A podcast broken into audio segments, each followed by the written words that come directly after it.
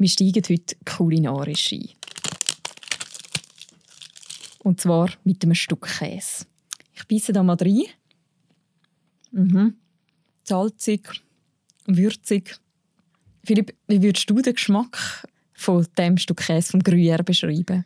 Ja, der Gruyère, der ist würzig. Ich persönlich mag ihn eher reif, also 16, 18 Monate Lagerzeit, bis auch 22, auch wenn der dann sehr, sehr salzig ist, oder? Ja, das ist ein guter Begleiter eigentlich durchs Leben. Heute bei «Apropos» der Streit um den richtigen Käse. Wann ist ein Gruyère eigentlich ein Gruyère?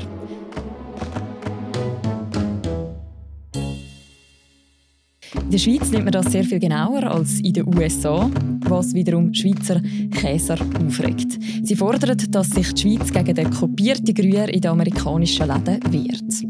Über diesen Käsestreit rede ich heute bei «Apropos» mit dem Philipp Reichen. Er ist Westschweiz-Korrespondent von Tamedia und jetzt mit mir verbunden. Hallo Philipp. Salut.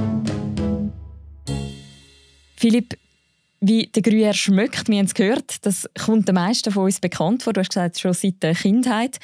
Du hast vor kurzem aber mit dem Käser René Bernet geredet und der hat von einem eher unerfreulichen Geschmackserlebnis mit dem Gruyère erzählt. Was ist da gegangen? Ja, der René Bernet, der ist in den letzten Jahren immer wieder nach New York gegangen, auf Promotionstour vom echten Gruyère und äh, hat sich dann dort äh, auch der amerikanische Gruyère aus dem Regal genommen und hat den probiert und ist also gar nicht begeistert von dem, was er dort eigentlich gegessen hat und hat mir nochmal gesagt, ja, dass das eigentlich nichts damit zu tun hat mit dem Gruyère, den er produziert.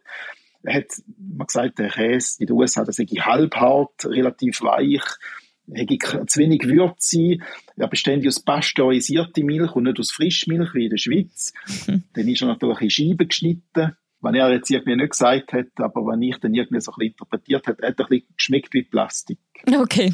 Und der, der René Bernet äh, ist ein passionierter Käser und hat dann auch mit den Käseindustriellen zum Teil in den USA diskutiert und über, über Qualität von dem Käse, aber offenbar haben die Industriellen also überhaupt nichts mit sich wollen reden lassen, irgendetwas verbessern oder so und schon gar nicht natürlich äh, den, den Gruyère nicht mehr zu produzieren oder der amerikanische Gruyère. Mhm. Also wie du mir das beschreibst, stelle ich mir jetzt also ein bisschen vor, wie so die Sandwich-Käse, die es bei uns gibt, die, die schon fertig, vor, fertig in, in der Packung liegen. Das ist effektiv so. Ich glaube, es handelt sich um so einen Käse. Ich persönlich habe ihn jetzt in Südamerika schon probiert, den Gruyère. Ja, es ist ein anderes Erlebnis als der Gruyère, den wir in der Schweiz haben, das ist klar. Wie kommt es denn dazu, dass in den USA so ein Käse als Gruyère durchgeht? Das ist eigentlich sehr interessant und das ist irgendwo auch ein großes Problem für die Schweizer Käser. Sie wissen ganz genau, dass, der, also der Gruyère in den USA eine Schweizer Wurzel hat. Es sind Schweizer Käser ausgewandert und haben dort in den, in den USA da gemacht, was sie eigentlich da in der Schweiz auch gemacht haben. Nämlich sie haben Käse produziert. Und ich bin nicht sicher, und das lässt sich heute auch nicht mehr so richtig rekonstruieren, ob der Käse damals der heutige Gruyère in, der, in den USA ist oder äh, ob sich da irgendetwas verändert hat oder ob die einfach irgendwie äh, den Käse dann dort so produziert hat, wie man halt dort den Käse hätte können produzieren. Der heutige Gruyère, den die Schweizer Käser nicht mögen, hat eigentlich einen Schweizer Ursprung mhm. und aus irgendwelchen Gründen auch immer äh, ja, liegt halt der jetzt heute so in den Läden, wie er in den Läden äh, liegt und hat mit dem Schweizer Original eigentlich nichts mehr zu tun. Mhm. Vielleicht zum Stichwort Original, wenn darf sich dann in der Schweiz ein Gruyère, ein Gruyère nennen? Ja, da gibt es ganz, ganz strenge Auflagen und auch Kontrollen. Wir haben mir das sehr genau beschrieben. Da darf beispielsweise der Milchbauer nicht mehr als 20 Kilometer weg von der Käserei wohnen, dann muss er die Frischmilch innerhalb von zwölf Stunden abgeliefert haben. Er darf im Sommer nur Gras verfüttern und im Winter nur Heu, mhm. also beispielsweise Silofutter oder auch so die, die Plastikheubellen, oder? Das geht überhaupt nicht, weil, weil das würde sich sehr, sehr äh, negativ auf Milch auswirken. Milch wird dann auch sehr säuerlich offenbar. Und der Käse, wenn er dann nochmal ja, wenn er nochmal im, im Keller ist, wird bei 12 bis 18 Grad gelagert. Also es darf weder äh, zu kalt sein noch zu warm sein. Mhm. Und er muss mindestens sechs Monate im Keller sein. Das sind alles so Grundbedingungen, wie ein Gruyère produziert sein. Und so kommt er dann eben auch äh, nachher zum Konsument. Mhm. Also es ist ein ganzer Katalog an Vorschriften, zum Teil auch sehr detailliert und in der Schweiz oder auch in Europa ist es so, wenn ein Käse das nicht erfüllt, dann darf er sich nicht Gruyère nennen. Wieso gilt das in den USA nicht? die Amerikaner haben offenbar sehr, sehr viel liberalere Vorstellungen, wie man eine Marke äh, muss schützen oder ob man sie überhaupt muss schützen. Das hat natürlich damit zu tun, dass die USA ein klassisches Einwandererland ist und dass äh, ja, sehr viel möglich war im Produzieren auch von Nahrungsmitteln. Und heute ist das so, dass man, dass die Amerikaner das Gefühl haben, wenn, wenn, wenn Schweizer beispielsweise aus dem Greyerzaland kommen, und sagen, das ist unser Gruyère und der hat mit eurem Gruyère nichts zu tun, darum müssen wir, dürfen wir jetzt den nicht mehr Gruyère nennen, ist eigentlich da wie eine kolonialistische Geste. Mhm. Also es wird eigentlich heute als helvetische Überheblichkeit wahrgenommen und als Nicht-Akzeptanz von einem amerikanischen Produkt und äh, schlussendlich auch als Angriff eigentlich so ein bisschen auf ja, die amerikanische Wirtschaft, wenn man so will. Wenn wir jetzt einmal zurückkommen auf den Gruyère, den wir am Anfang hatten, ich schaue jetzt da nochmal schnell die Packung an, dann hat sie da so ein Gütesiegel drauf, da steht jetzt drauf AOP, das steht für Appellation d'origine protégée. Das ist eine geschützte Ursprungsbezeichnung, die findet man ja in der Schweiz auf ganz vielen Produkten, jetzt nicht nur auf dem Käse. Hat denn die USA in dem Fall, so wie du das beschreibst, auch kein so ein System mit so geschützten Ursprungsbezeichnungen? Nein, überhaupt nicht. Das ist ja genau das Problem, oder? Man kann wirklich nicht den echten vom falschen Gruyère unterscheiden. Äh, aufgrund von der Packung heißt auch Gruyère. Und Konsumentenschützer, die sagen, wir müssen das so lassen, weil der Konsument, der informierte Konsument, der könnte sich dann eben schon äh, der wüsste ganz genau, welches Produkt so quasi das Original und welches Kopie sei und würde sich dann auch so orientieren und auch dann den Preis äh, dafür zahlen. Jetzt hat ja vor kurzem gerade in dem Streit um den richtigen Gruyère auch noch einen juristischen Entscheid gegeben in den USA. Ja, die Sortenorganisation Gruyère versucht seit Jahren schon, die Gruyère, also die Marke Gruyère zu schützen in den USA. Und es sind Verhandlungen stattgefunden, politische Verhandlungen auch, aber die sind immer gescheitert. Und jetzt äh, versucht äh, Gruyère via Gericht. Und jetzt hat ein Richter gerade entschieden, äh, in Virginia, ein Bezirksrichter, dass das nicht möglich ist, die äh, Herkunft von Gruyère zu schützen in den USA. Und kann er das einfach so entscheiden? Das kann man so entscheiden. Es ist eben seine Sichtweise natürlich. Aber eben, wie gesagt, das amerikanische Recht ist viel liberaler.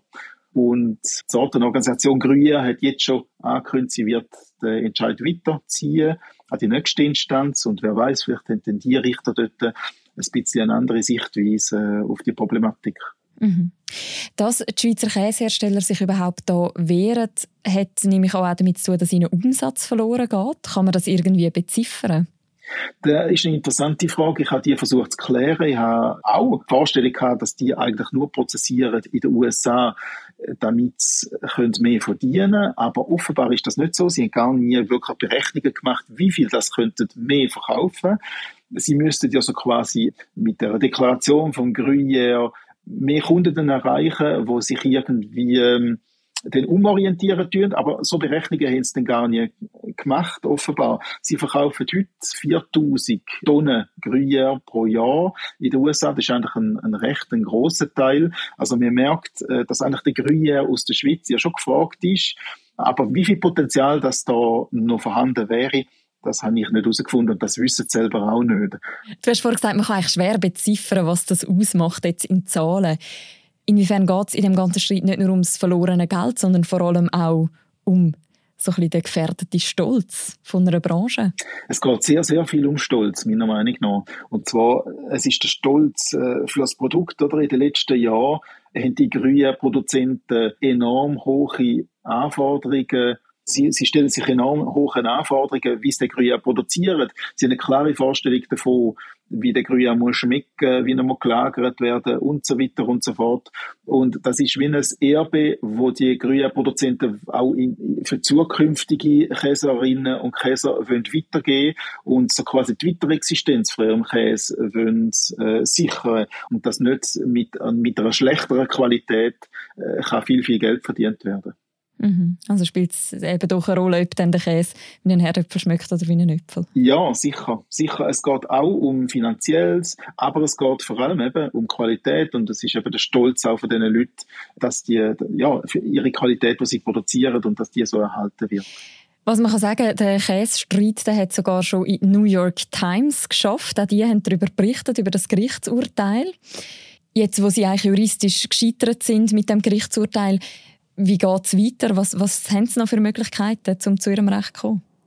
Wie gesagt, versuchen sie jetzt, den Entscheid von der ersten Instanz anzufechten, damit allenfalls die nächste Instanz anders entscheidet.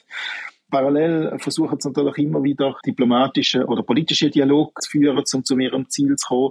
Auch in Südamerika. Dort sind auch Verhandlungen im Gang. Und dort ist ein bisschen wie den USA offenbar, also eine Regelung, wo könnte gefunden werden, wäre, dass in Zukunft keine neuen Produzenten, Grünproduzenten mehr dürfen auftauchen und dass die bisherigen Produzenten ihre Produkte weiter dürfen produzieren. Aber das ist den Grünproduzenten eben zu wenig. Oder? Also sie wollen auch so quasi die Produkte, die bis jetzt in den letzten Jahren, Jahrzehnten produziert worden sind, dass die nicht mehr dürfen Grün heißen. Mhm. Und beim diplomatischen Weg, wie könnte denn das aussehen? Also wenn Sie da das quasi die Schweiz sich würde über das verhandeln mit den USA?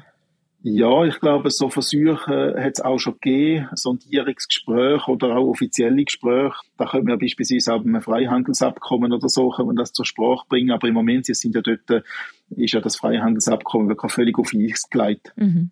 Es ist ja sogar die Idee im Raum gestanden, dass man das Ganze könnte mit dem Kampfjet-Dossier zusammendenken könnte. Wie kommen Sie auf diese Idee? Ja, das haben die Franzosen einmal so gemacht, dass so bei grossen Verträgen mit riesigen Finanzvolumen, dass man dort also quasi einfach alles äh, in die Verhandlungsmasse hineinwirft. Ich meine, wenn ein Staat kommt und für mehrere Milliarden Franken an einen anderen Staat Güter abkauft, dass man dann so quasi ein Gegengeschäft vorschlägt und sagt, okay, wir kaufen euch äh, euer Produkt ab für so und so viele Milliarden. Wir fordern aber im Gegenzug, dass ihr endlich das respektiert, was wir da schon seit Jahren fordern, nämlich eben unter anderem die Herkunftsbezeichnung Gruyère zu schützen. Aber das ist offenbar nicht passiert. Insgesamt kann man ja schon sagen, das ist ein bisschen David gegen Goliath, oder? Da die, der Käsebauernverband gegen so ein Reis wie die USA. Absolut, das ist so. Also das sind äh, kleine Käsereien aus der Romandie. Ja, äh, und dann ist natürlich auch die offizielle Schweiz involviert, wo ja, wie wir alle wissen, ein Kleinstaat ist, wo nicht unbedingt jetzt äh, in jedem Moment äh, seine Muskeln spielen lässt oder spielen kann. Ja, und in dieser Konstellation ist man tatsächlich äh, David gegen Goliath. Die kleinen Käseproduzenten gegen die Großproduzenten mit Schweizer Wurzeln zum Teil in den USA. Mhm. Ist denn da der Gruyère-Verband sozusagen allein auf weiter Flur oder gibt es auch andere Marken, Schweizer Marken, die von dem betroffen sind? Ja, Emmentaler Käse äh, hat ja versucht, die Herkunftsbezeichnung zu schützen, aber das ist offenbar auch im Emmentaler bisher nicht gelungen. Gruyère versucht es jetzt selber wieder und ähm, ja, bis jetzt erfolglos. Mhm. Emmentaler ist dann in den USA wahrscheinlich einfach jeder Käse, der Löcher hat. Genau, mit ein bisschen mehr oder ein bisschen weniger Löcher wahrscheinlich. Mhm. Danke vielmals, Philipp. Merci vielmals dir, Mirja. Das war eine weitere Folge von «Apropos», einem täglichen Podcast vom Tagesanzeiger und von der Redaktion Tamedia. Die ganze Geschichte die findet ihr auch noch im Beschreib zu deren Episode. Und die nächste Folge von uns, die hören ihr morgen wieder. Bis dann, macht's gut. Ciao miteinander.